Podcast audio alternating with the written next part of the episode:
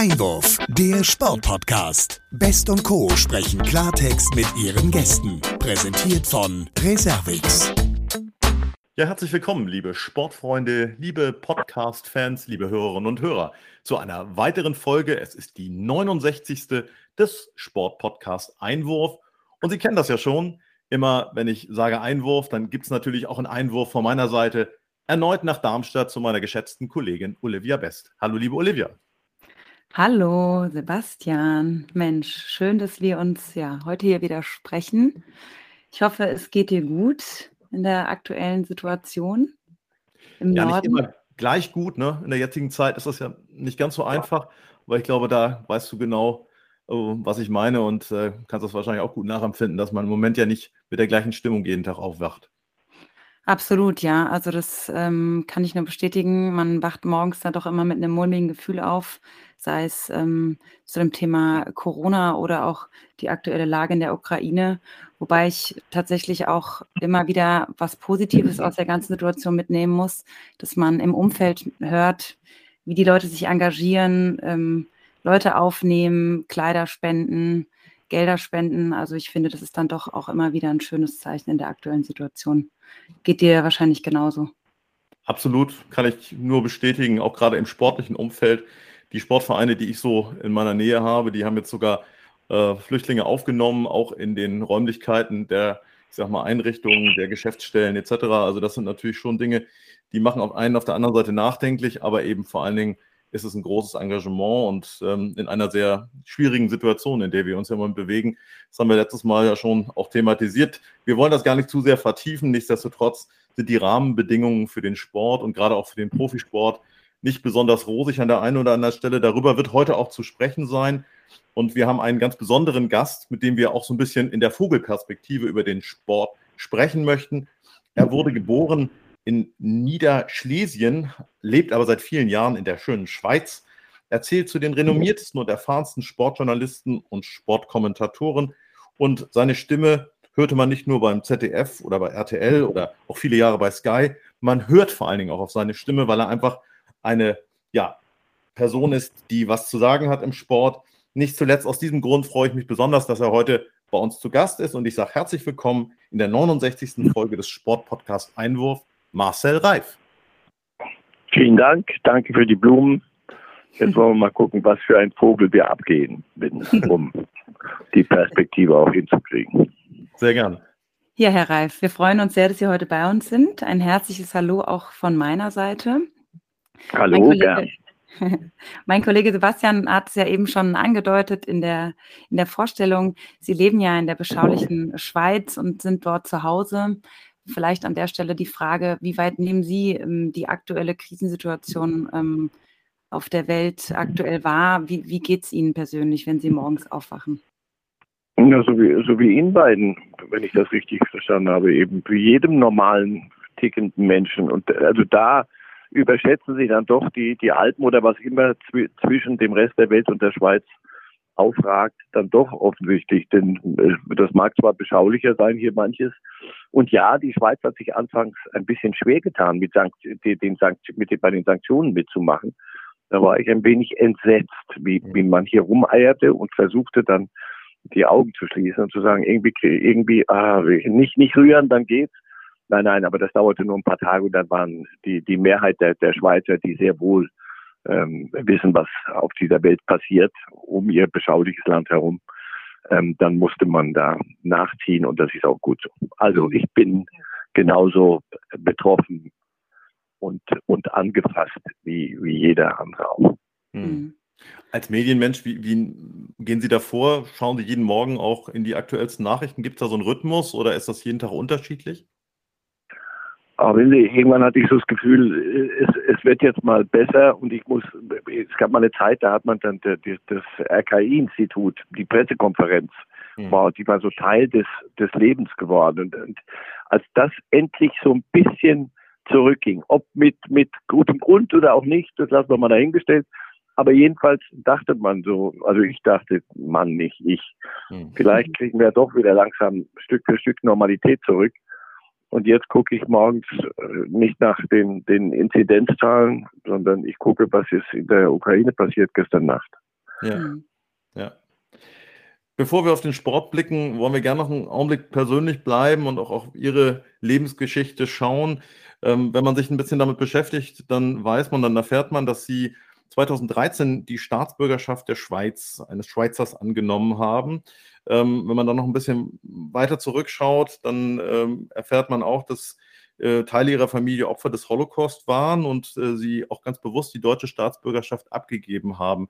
Ähm, wie bewusst war das auch in Bezug auf die Geschichte oder auf die Historie Ihrer Familie?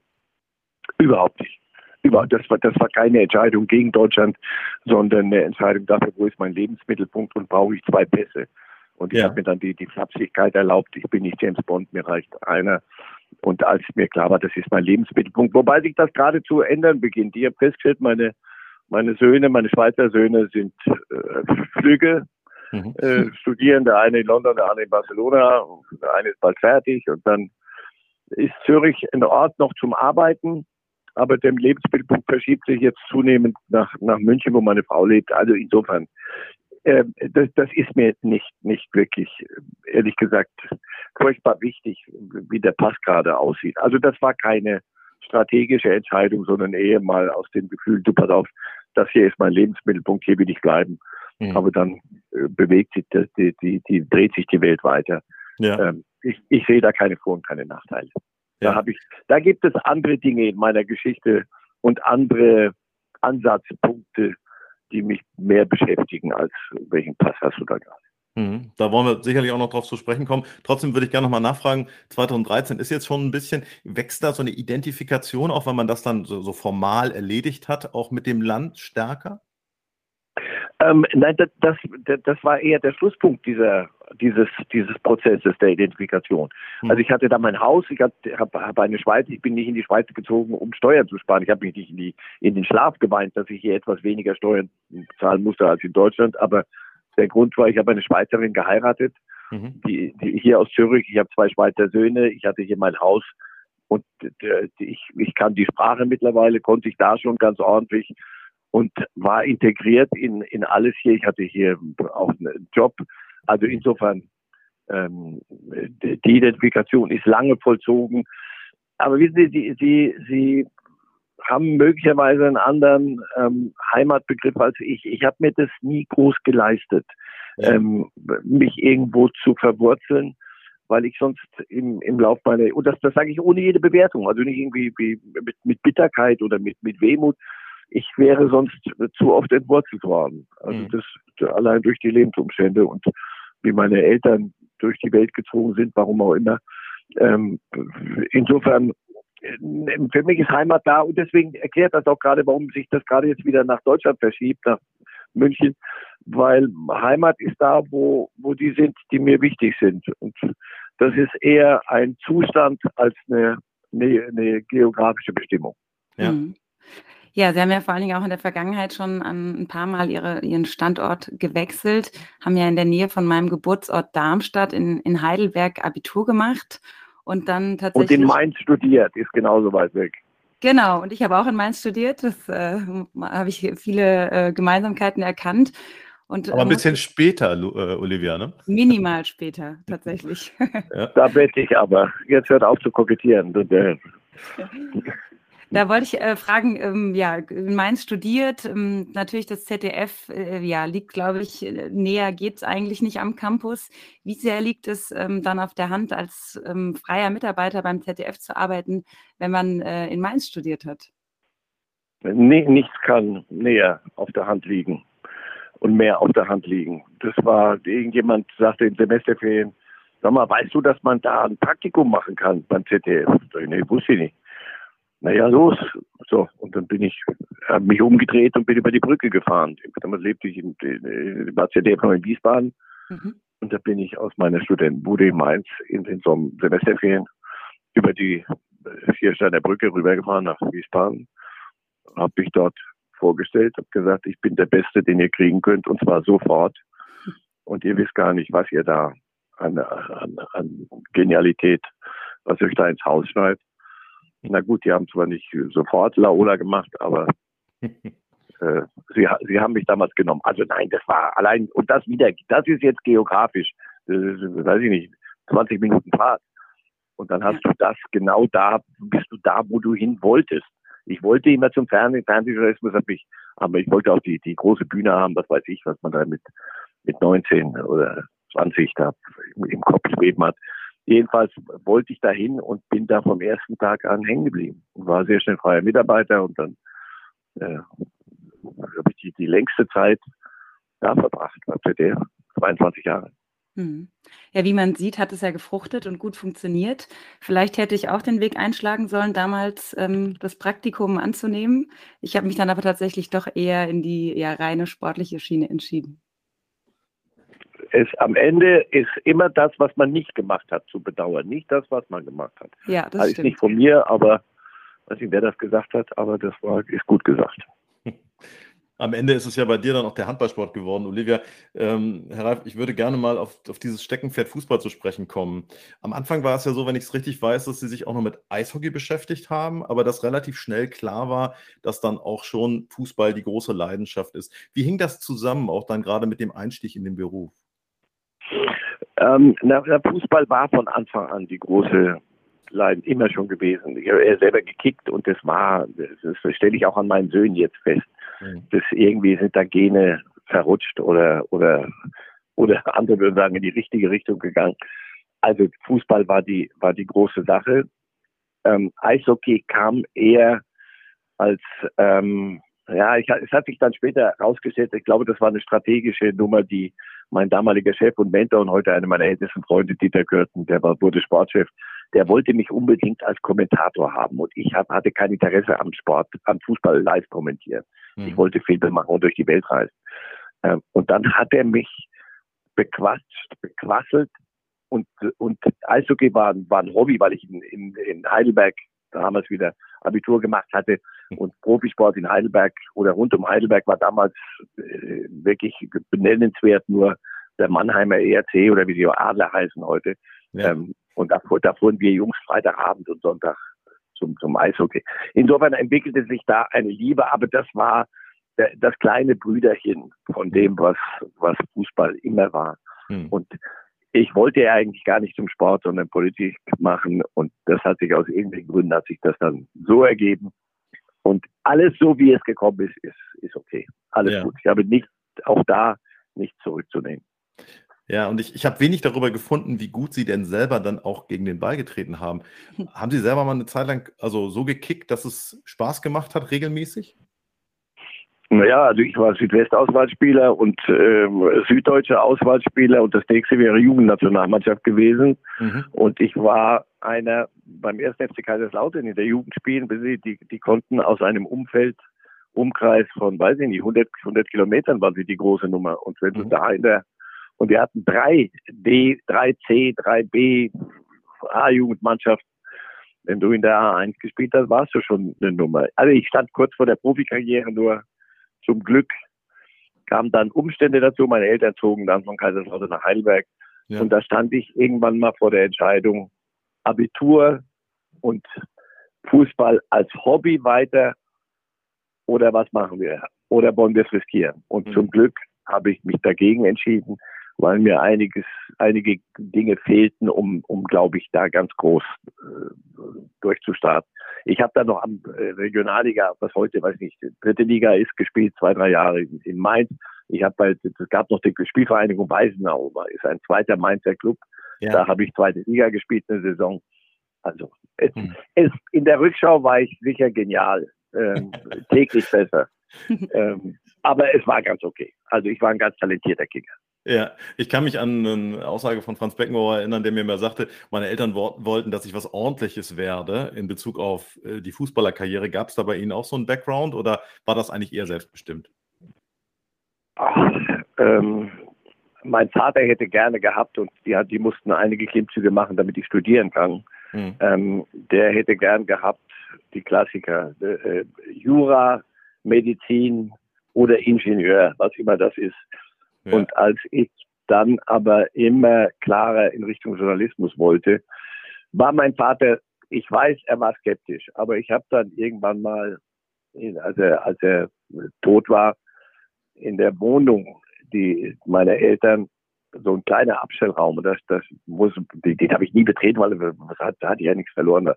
Hm. Und aber irgendwas hat meine Mutter gesagt, hol, hol doch mal das, das liegt da in dem Zimmerchen. Und dann bin ich da rein. Und da war die ganze Wand, zumindest so eine schmale Seite, voll mit vergilbten Zeitungsausschnitten über meine ersten Schritte, sobald sie öffentlich geworden waren. Also der hatte am Ende seinen Frieden damit gemacht. Super. Äh, und mhm. offenbar auch einen gewissen Stolz entwickelt, was mir dann auch was sehr, sehr gut getan hat. Toll. Ja. Ja, einer ihrer großen Schritte war ja auch, dass ähm, ihr erstes großes Finale als Kommentator 1994 ähm, beim ZDF ähm, zur WM in Amerika. Ich äh, war da vier Jahre alt, das heißt, ich kann natürlich jetzt nicht live berichten, ähm, wie Sie da Ihre Arbeit geleistet haben, aber wir erinnern aber uns. Aber unbewusst haben Sie es doch schon gespürt, oder natürlich, nicht? Natürlich, ja. Na, dann ist gut. Richtig. Aber aus Erzählungen ähm, haben Sie das auf jeden Fall sehr, sehr gut ähm, gemacht. Auch gerade natürlich das allererste Mal, wahrscheinlich entsprechend auch aufgeregt. Ähm, wenn wir uns jetzt nochmal kurz erinnern, ähm, Brasilien gewann da das Elfmeterschießen gegen Italien und Deutschland flog ja schon im Viertelfinale raus. Ähm, ja, vielleicht können Sie einfach mal so ein bisschen noch berichten, wie Sie diese Zeit erlebt haben und vor allen Dingen, wie enttäuscht ist man dann, wenn Deutschland ähm, gerade beim ersten großen Finale, was man kommentiert, rausfliegt aus der Weltmeisterschaft? Ja, muss ich jetzt muss ich jetzt eine Zeitreise machen. Äh, also die Aufregung war angemessen und die die hat sich bis bis heute gehalten. Heute kommentiere ich nicht mehr live, ähm, bin Experte im Studio, war mein Schweizer Freund heute. Äh, insofern, das ist eine andere andere Gemütszustand. Aber da war, waren das so die ersten Jahre, die Karriereschritte und natürlich bist du ehrgeizig und dann kam dazu, dass die Deutschen in Peking in diesem Finale raus, Viertelfinale rausgeflogen sind gegen Bulgarien ähm, und ich weiß noch, dass ich damals das ungute Gefühl hatte, du, du wirst wie im alten Griechenland, im alten Hellas, wirst du mitverantwortlich gemacht als Überbringer der schlechten Nachricht. Und ich dachte, mhm. boah, mit den Deutschen fliegst auch du aus, aus irgendeiner Achterbahn, die du doch gerade erst so richtig äh, betreten hast oder besessen hast. Äh, das hat sich zum Glück dann alles im Lauf der Jahrzehnte beruhigt ähm, ja, man, man sollte den Ereignissen gemäß und angemessen als Begleiter fungieren, aber man ist nicht Selbstdarsteller oder Darsteller auf dieser Bühne. Ähm, diese Erkenntnis hat mir dann auch bei der Arbeit geholfen. Also ich habe es damals überlebt und daraus offensichtlich die richtigen Schlüsse gezogen. Für mich Absolut, ja. Ja, nicht umsonst haben Sie ja einige Jahrzehnte als Fußballkommentator schon auch Geschichte geprägt und sich einen Namen gemacht. War Ihnen das dann damals nach diesem ersten großen Finale so klar, dass es dann immer weiter nach oben geht? Ja, weil da, wer, wer im Finale kommentieren darf, der ist dann schon in der Hierarchie der Kommentatoren beim Sender äh, relativ äh, weit oben gelandet, um, um nicht zu sagen an der Spitze. Und das zu verteidigen hat mir, hat mir viel Spaß gemacht. Und ähm, das gab es genügend andere Leute, die gesagt haben, so grauenvoll gibt's nichts anderes oder keinen anderen. Aber ich war mit mir da ziemlich äh, schnell im Reinen. Und ja, äh, habe jede, jedes weitere Finale, ich weiß nicht, es waren weit mehr als 20 Champions League Finale und Olympische Spiele und, und was weiß ich alles noch mitgemacht. Und parallel in der ersten Zeit auch noch Eishockey. Und das hat mich sehr genossen. Olympische Winterspiele, Weltmeisterschaften. Das hat mir sehr, sehr viel, sehr, sehr viel Spaß gemacht nebenbei. Ähm, war auch, weiß nicht, war viel komplizierter zu kommentieren, was viel, viel schneller war. Das, und ich dachte immer, mit ich zum, zum ersten Mal zu einem zu einem Eishockeyspiel kam bei den Olympischen Spielen und dann am ersten Abend weiß ich noch, das erste Drittel war ich nass geschwitzt und schweißgebadet und, und entsetzt, wie viele Menschen da in, in, in, im ständigen Wechsel auf dem Eis rumturnen und der Ball ist auch furchtbar viel kleiner und fliegt auch viel schneller. Und andersrum, wenn ich dann vom Eishockey wieder zum Fußball kam, dachte ich, Wahnsinn. So, so eine Labsaal. Immer die, die, dieselben elf, die da rumturnen. Der Ball ist riesig und fliegt und fliegt und du hast alle Zeit der Welt. Also, das war eine, eine ganz gute Zeit. Irgendwann wurde es zu viel dann mit Eishockey und Fußball. Mhm. Wirklich, weil es für mich nicht, nicht redlich zu, zu handeln war dann mehr mit der nötigen Sorgfalt. Und der Fußball wurde immer mehr. Und das hat sich bis heute nicht geändert. Absolut, ja. Ja, gerade im Hinblick auf Ihre langjährige Erfahrung würde ich gerne noch mal mit Ihnen über das Thema Entwicklung auch in der Fußballübertragung sprechen. Man muss ja jetzt sagen, von Jahr zu Jahr, es äh, kommt immer mehr dazu, es mehr, mehr Kameras, äh, höhere Kosten, die, die Rechte werden teuer bezahlt, die Rechte werden weiter aufgeteilt zwischen DAZN, Sky etc. Wie haben Sie das ähm, erlebt, gerade auch natürlich durch die verschiedenen Wechsel von ZDF ähm, zum RTL, wo Sie ja auch viele Jahre die UEFA Champions League kommentiert haben und dann auch nochmal zu Sky gewechselt sind. Wie haben Sie konkret die Entwicklung wahrgenommen in dem Business? Na, so wie Sie sie ganz richtig in, in, in ein paar Stichworten gerade beschrieben haben. Ähm, ich bin vom ZDF weg, nicht weil ich die Leute nicht mehr mochte, sondern ich habe, als ich weg rausfuhr vom, vom Blerchenberg, erst musste ich ja so Schlüssel abgeben und Tankkarte abgeben und musste überall so ein Haken dann gemacht werden. Also bin ich durchs ganze Haus gelaufen, machte mein Zeug ähm, und bin dann ins Auto gestiegen und bin vom, vom Hof gefahren und zwar und habe geheult wie ein Schlosshund.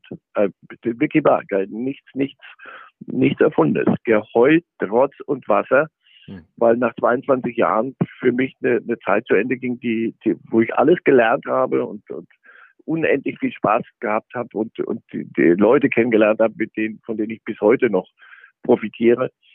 Ähm, aber ich hatte am Ende die, die, die, und zwar als die Nummer eins, als Chefreporter, das hieß zwar nicht so, aber war, war es ähm, zweieinhalb Spiele im Jahr zu kommentieren. Also irgendwelche Länderspiele und dann ähm, irgendwann ein halbes nochmal so auf Schnitt nennt man das kommentiert. Und das wäre meine Jobbeschreibung gewesen. Und das fand ich, war ein bisschen wenig. Mhm. Außerdem, wie sagte Uli Hoeneß immer, die Spieler sagen immer, sie wollen eine neue Kultur kennenlernen und eine neue Sprache. Das Einzige, was sie kennenlernen wollen, ist eine neue Währung. Und ähm, natürlich haben die Privaten dann ganz andere Summen gezahlt. Und darüber habe ich mich nicht in den Schlaf geheult. Aber das war nicht der, die, die Triebfeder. Der Triebfeder war, ich wollte Fußball kommentieren. Und dann gingen die, die Champions League-Rechte zu, zu RTL. Dort konnte ich mit Jauch und mit, mit Beckenbauer arbeiten. Das hat mir einen riesen Spaß gemacht. So, und als die, weißt du, das letzte Spiel, die Bayern verloren dieses, die, die Mutter aller Niederlagen gegen Manchester United in Barcelona 99. Mhm. Und alle heulten. Und wir heulten auch, weil die Rechte, das war unser letztes Spiel, wo RTL die Rechte hatte. Die gingen dann zu anderswohin. Und da kam Premiere damals, so wie Sky kam und sagte, du möchtest du nicht für uns Bundesliga kommentieren. Und da, so, deswegen, also, wie, wie habe ich das alles, das war jetzt die private Sicht, und wie hat sich das alles angefühlt? Wie fühlt es sich heute an? Heute, ich bin privilegiert, ich kriege das Zeug irgendwie schon äh, aus alter Verbundenheit. Also irgendwelche Kästchen. Aber ich merke, dass mich die Kästchen stören. Also da nochmal und da noch was und da noch einer, der da noch einen Vertrag und da noch eins. Hm. Ich weiß nicht, irgendwann Handwerker hat mir mal gesagt, nach Fest kommt ab. Ich weiß nicht, wie viel, wie viel Schraubendrehung das Ganze noch verträgt. Auf der anderen Seite, wenn man, wenn die, die Vereine, wo, wo setzt man an? Wo sitzt die Henne und wo liegt das Ei? Ja. Wenn die Vereine selber so am Rad drehen und solche Summen bewegen und so und die dann auch wieder, weil die Berater wollen, die musst du zahlen oder sind es die Spieler oder wer, egal. Jedenfalls so hat sich's entwickelt. Dann muss das Geld ja irgendwo herkommen. Mhm. Und einer allein kann es nicht zahlen. Ich habe Premiere erlebt auf dem Weg zum Insolvenzrichter. Und da wussten wir nicht, wo, ob, ob ich morgen einen Job habe. Mhm. Und zwar buchstäblich. Ähm, und weil, weil die nach dem Motto gehandelt haben, schreiben wir sie an und durch irgendwie, wenn man die Pleite schon Ding und rauschten aber sehenden Auges in die Pleite, weil sie viel zu viel gezahlt haben und nicht refinanzieren konnten. Heute, ich weiß nicht, wo das geht. Offenbar gibt es einen Markt dafür. Ich, ich habe mir abgewöhnt, weil es mir auch zu billig ist und zu kurz gesprungen, äh, mich über die Kommerzialisierung im Profifußball aufzu, äh, aufzumandeln. Das ist viel Heuchelei dabei bei vielen, die da was anderes drehen sehen wollen ähm, Fußball, Profifußball wird sich auch noch ein bisschen anders, noch ein bisschen mehr in eine bestimmte Richtung entwickeln. Aber es gibt doch den anderen Fußball auch. Also wenn einem das zu viel ist und wenn man pass auf, das zahle ich nicht mehr, man kann sich sehr gut Spiele am Wochenende selber in seiner Nachbarschaft angucken und da rollt auch der Ball und da ist es noch ein bisschen heimeliger und anfassbarer. Ja, also absolut. Ähm, ich würde trotzdem gerne da nochmal reingehen, weil man spricht ja immer so gerne von dem überhitzten Markt und äh, da wird dann auch viel Kritik geäußert und Sie sagen ja selbst, äh, es macht keinen Sinn, sich da auf das Rost zu setzen und da irgendwie jetzt drauf zu hauen. Nichtsdestotrotz ist die Frage ja auch, was gibt es für Möglichkeiten, da Einfluss zu nehmen? Ähm, wie sehen Sie das aus Ihrer Branche, aus Ihrer beruflichen Perspektive. Wir haben ähm, vor einigen Monaten Martin Groß als Gast hier gehabt, der ja auch noch heute für Sky arbeitet und für den Westdeutschen Rundfunk und der schon durchaus kritisch war, auch mit dem, was aus seiner Sicht, aus seinem, seinem Genre heraus, nämlich als Journalist, das Thema sich anzuschauen, ähm, es immer auch sinnvoll ist, da kritisch zu bleiben. Wie sehen Sie das? Gibt es da eine Möglichkeit, auch von journalistischer Seite, dass zumindest ein Stück weit auch immer wieder ein mahnender Finger dabei ist?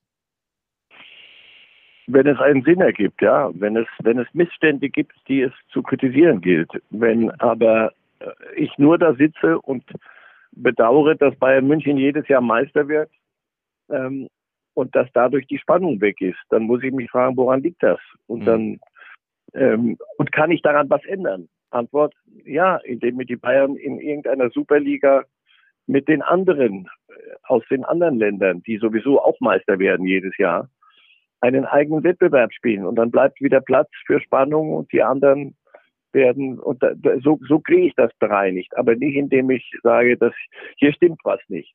Ja, mhm. was, was, was stimmt nicht? Ja, die Champions League ist irgendwann mal eingeführt worden, da werden Gelder umgesetzt und wer in der Champions League dabei ist unter den ersten vier, der kriegt so viel Geld, dass er dafür sorgen kann, dass er in der nächsten Saison wieder dabei ist. Und der Platz fünf erreicht hat in der Bundesliga, kriegt dieses Geld nicht. Der hat also dann, weiß ich nicht, 30, 40 Millionen weniger. Jedes ja. Jahr. Wie, wie wollen Sie diese Lücke nur schließen? Ja, irgendwann mal ist da die Schere aufgegangen, aber sie ist aufgegangen. Und das kann ich, da kann ich noch so kritisch den Finger mahnend heben. Ich kann nur sagen, wenn wir das so weitermachen, wie es jetzt läuft, mit, mit äh, einer, einer nach, also Dreiklassengesellschaft ist doch sehr vorsichtig hm. beschrieben, in, und zwar einer unerschütterlichen, bis auf wenige kleine Schnittmengen. Äh, wenn wir das so weitermachen in der Bundesliga, werden meine Söhne, die sind die Jüngeren, sind 20 und 22, die wenden sich ab. Die sagen, weißt du was, ich gucke amerikanischen Sport, ich gucke NFL, ich gucke NBA. Warum? Ja. Weil da ist es spannend. Ja, aber sage ich, aber das ist doch sehr kommerziell. Ja, ja und? Was? Aber spielen die Besten da.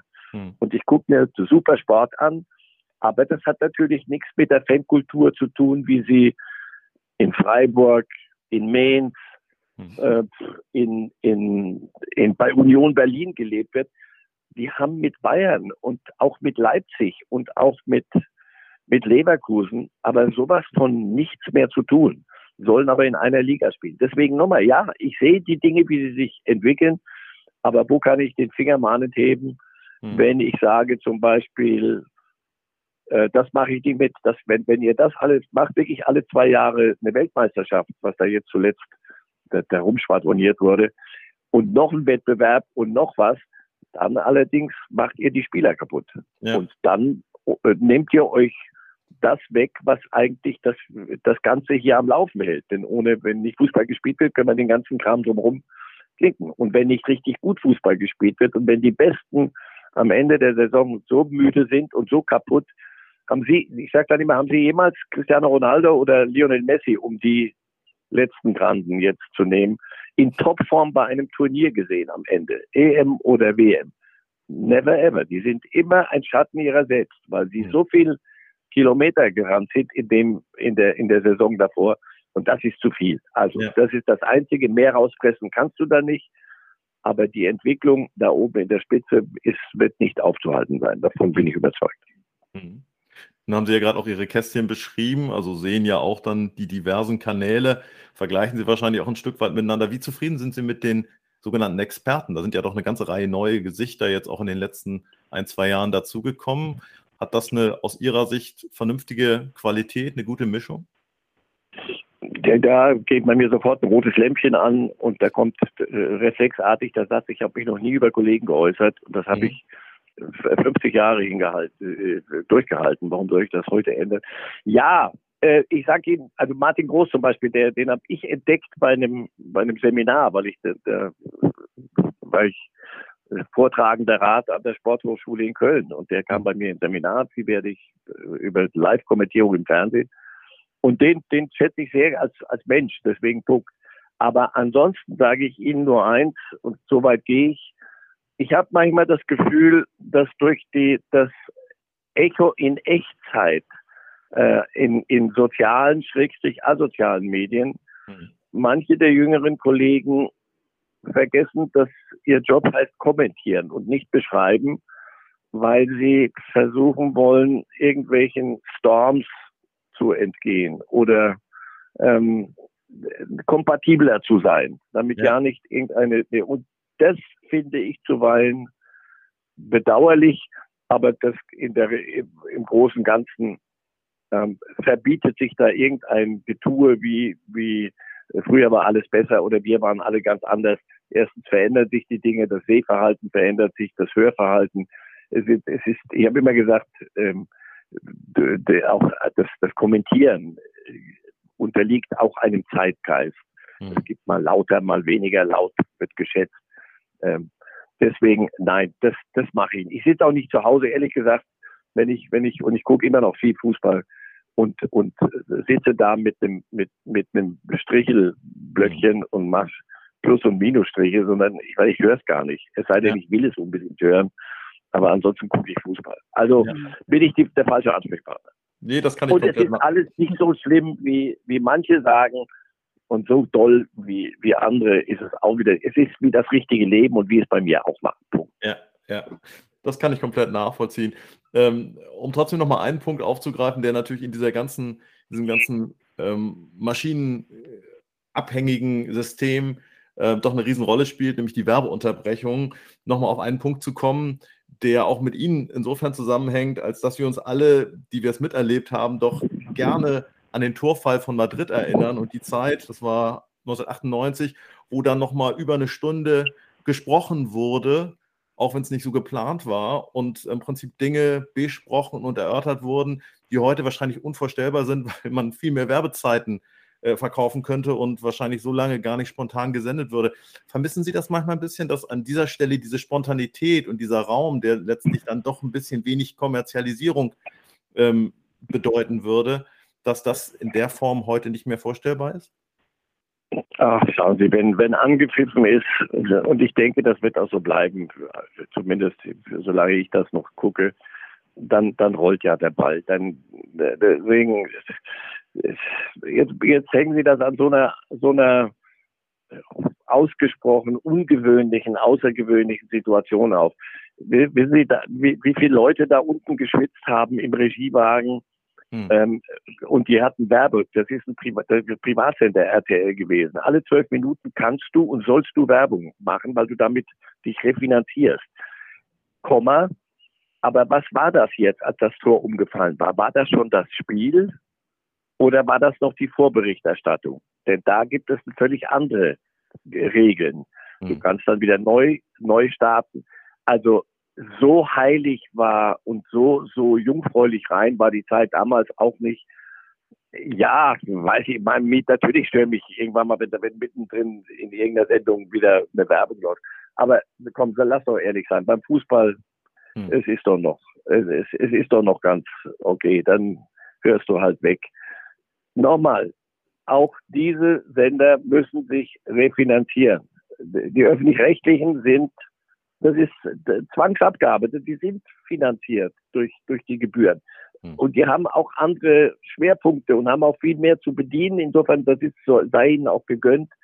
Aber Privatsender, und ich bin nicht ein Privatsender-Lobbyist jetzt, nur einfach die Erfahrung der Jahr, Jahrzehnte. Die müssen gucken, wie sie, wie sie das Geld, was sie dann ausgeben, auch wieder zurückkriegen. Antwort, na, dann gib halt weniger aus.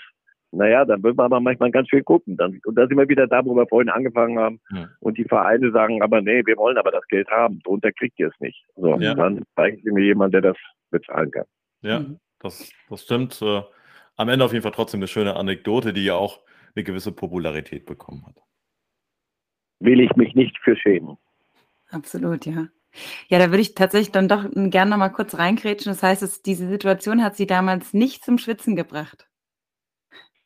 Ähm, das kriegte so eine, so eine Eigendynamik, weil das auch mit, äh, äh, zwischen zwei Kumpeln passiert. Wir kennen uns seit 30 Jahren und also Jauch und ich und deswegen war da nicht, äh, hoffentlich lässt er mich jetzt nicht hängen oder lässt er mich nicht auflaufen, sondern hm. das lief so und kriegte dann so eine so eine juchzende, gaxende Quatsch-Dynamik. Ähm, deswegen, ich, ich weiß doch, zu weinen, da habe ich zwar nicht geschwitzt, aber zu weinen, ein, zwei Mal während dieses äh, albernen Fluges, da habe ich gedacht, aber wir haben sie nicht alle. Das ist jetzt heiligste Champions League. Wir reden über ein Halbfinale Champions League. Worüber reden wir denn gerade jetzt hier? Wir können doch hier nicht so ein, so ein Mumpitz machen. Hm. Aber offensichtlich ist das gelungen. Aber nochmal, machen Sie es nicht besser, als es ist. Wenn uns jemand, das habe ich schon tausendmal gesagt, jetzt sage ich es zum tausend und ersten Mal, mhm. wenn uns jemand vorher gesagt hätte, ihr müsst jetzt äh, 72 Minuten machen, das habe ich 72 Minuten lang, ihr seid doch sonst so lustig und so witzig, ähm, äh, macht ihr jetzt bitte hier Überbrückung. Wir hätten den, den Vogel gezeigt, hätten uns umgedreht und wären nach Hause gegangen. Ja, ja, glaube ich. Ja, jetzt haben wir so viel über ähm, Fußball gesprochen. Jetzt ähm, würden wir gern auch noch mal so ein bisschen die weiteren Sportgeschehnisse erblicken, beziehungsweise auch jüngst ähm, die Olympischen Spiele und auch die Paralympischen Spiele in Peking, beziehungsweise dann auch Tokio, haben ja unter schwierigsten Rahmenbedingungen stattgefunden. Da würde ich Sie gern mal zu befragen, wie wie sehen Sie das oder wie ist, ähm, war Ihre Entscheidung oder Ihr, Ihr Standpunkt dazu? War das die richtige Entscheidung, dass die ähm, ja, Spiele unter diesen Rahmenbedingungen stattgefunden haben? Das war ja noch nicht Ukraine, ne? Die, die Olympischen Spiele, die Paralympics sehr wohl. Ja. Ähm, also der, Corona mein, und Ukraine sind ja beide Themen im Prinzip. Genau. Leider muss man ja dann doch mittlerweile zwei schwierige Rahmenbedingungen da bedenken. Sochi davor. Das ist ein Badeort, so viel ich weiß. Dann machen wir die Winterspiele dort. Warum? Weil ähm, da gibt es Menschen, die haben das Geld dafür, die wollen das und die finanzieren euch jeden Größenwahn, den des IOC. Schauen Sie, es gab eine, eine Volksbefragung in, in Oslo und ich, die, eine der schönsten, mit die schönste Sportveranstaltung, die ich erleben durfte in meiner ganzen Laufbahn, waren die Olympischen Winterspiele in Lillehammer. 94. Die waren so faszinierend, weil das in einem Wintersportland im Winter mit normalem Schnee überschaubar in einem Tal stattfand. Das war zum Niederknien schön. So. Und danach gab es vor ein paar Jahren eine Volksbefragung in Oslo. Sag mal, Olympische Spiele, seid ihr dafür oder dagegen? Und glauben Sie mir, Norweger sind Wintersport fanatisch. Die haben was gesagt? Nein, danke oder München. Natürlich hätte man das rund im, im alten Vorland, man vieles machen können. Nein, danke. Warum? Weil die Menschen gespürt haben, diese Art, wie sich Olympische Spiele und wohin sie sich entwickelt haben, zu einem gigantomanischen Irrsinn, ähm, für niemand gut sind. Äh, ich rede nicht über jeden einzelnen Sportler, der dann aus, für, für sich nach vier Jahren Vorbereitung seinen großen Moment hat. Das, das ist ja das Traurige, dass das manchmal vergessen wird bei der, beim ganzen Abwasch aber äh, Olympische Spiele in, in, in China, das ist die Folge des Ganzen. Da wird ein, ein Geld verlangt und eine Giganto, etwas Gigantisches. Katar, ja, das, das können nur solche nur noch leisten. Wenn sie das wieder runterdimensionieren würden, so dass Olympische Spiele auch stattfinden könnten, weiß ich nicht, vor Alberg oder irgendwas, da sagen die Österreicher, na, das, was ihr wollt, das können wir nicht, nicht leisten. Das mhm. ist, das hat sich leider in eine Richtung entwickelt und Fußball-WMs genauso. In Katar brauchst du zehn neue Stadien. Leute, seid ihr, seid ihr verrückt geworden?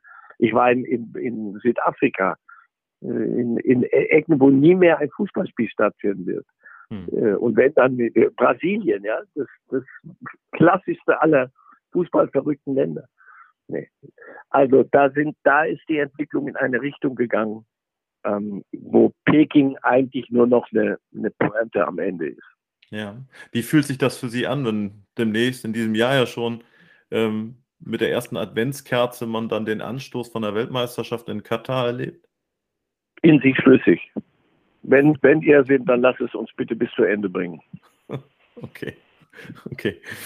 Ja, ähm, ich würde gerne auch noch ein aktuelles Thema aufgreifen, weil ähm, wir jüngst ähm, leider die Meldung erhalten haben, dass Egidius Braun verstorben ist. Wie war Ihr Verhältnis zu Egidius, Egidius Braun? Es ist ja eine wirklich Eminenz gewesen im Fußball, hat viele Jahre den DFB auch mitgeprägt. Wie war Ihr Verhältnis? Gab es da ein besonderes Verhältnis?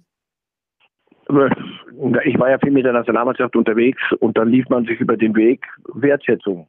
Also mhm. meinerseits und, und er hat sich nicht umgedreht, wenn ich, wenn ich kam und guten Tag sagte. Aber das war noch ein Präsident, wie man ihn sich danach öfter gewünscht hätte. Ja, da sprechen Sie was an. Das hätten wir jetzt als Stichwort natürlich auch noch gehabt. Also jüngst ist ja nun ein neuer Präsident an die Spitze des DFB gekommen. Manchmal wundert man sich ja, wie schnell das geht, auch gerade was die letzten Präsidenten angeht. Glauben Sie, dass der Verband auf einem guten Weg ist? ich mache jetzt nicht das ganze Bashing, was da die, die Tage da, da gelaufen ist und wie die hm. Umstände waren, lasse ich mal weg. Er hat eine Chance verdient. Ähm, aber ich hoffe, er weiß, was da auf ihn zukommt. Das hatte ich zuweilen nicht den Eindruck. Fritz Keller, mit dem ich ganz gut bekannt bin, mhm. der hat das offensichtlich unterschätzt. Das habe ich ihm auch gesagt. Fritz, was da auf dich zukommt, das, ob dir das Spaß machen wird. Und, und in, in, mit den Ränke, Rankünen, die da laufen, ähm, ja, das kriege ich hin. Ich weiß, ich weiß ja, was ich will und ich bin guten Willens und gut, habe klare Ideen. So, das ist krachend am Ende auch schief gegangen. Deswegen, ich, jeder hat eine Chance verdient, aber da sind Strukturen entstanden, um es sehr, sehr freundlich auszudrücken, die es jetzt zu knacken gilt. Und mhm. wenn, wenn da viele mitmachen, könnte es gelingen, es wäre an der Zeit. Denn die Zeit des Fremdschämens, finde ich, äh, dauert schon viel zu lange beim DFB. Mhm. Ja. ja. Ja, da sich der Fußball ja wie ein roter Faden sozusagen durch ihr Leben zieht, würde ich gerne ähm, abschließend vielleicht auch noch mal zu einem privaten Thema kommen, auch im Fußballbereich. Ähm, wer sich mit ihrer Persönlichkeit ja so ein bisschen befasst hat, ähm, weiß ja, dass sie seit 2012 zum Teufelsrat des ersten FC Kaiserslautern gehören. Vielleicht äh, ja, können Sie uns nochmal abholen dazu, was dieser Teufelsrat macht und ja, wie Sie den da reingekommen sind. Den gibt es lange nicht mehr. Junge Frau, den gibt es schon lange nicht mehr. Das war, der ist dann verschütt gegangen. Ich dachte auch, sag mal, irgendwas wollen wir doch machen. Aber was sich da an Selbstzerstörungstrieb in Kaiserslautern bei meinem Club, ähm, mein, dem Club meiner Kindheit und Jugend, was sich da in den Lauf der letzten Jahre abgespielt hat, jetzt bewegt sich wieder ein bisschen was und zwar in die richtige Richtung und zwar sportlich. Und daraus könnte wieder was werden. Der Teufelsrat war damals die Idee, dass Leute, die dem FCK verbunden sind, versuchen anzupacken an tausend Stellen.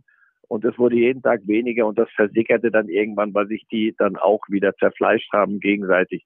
Also das ist ein Thema, das der FCK bleibt mir im Herzen.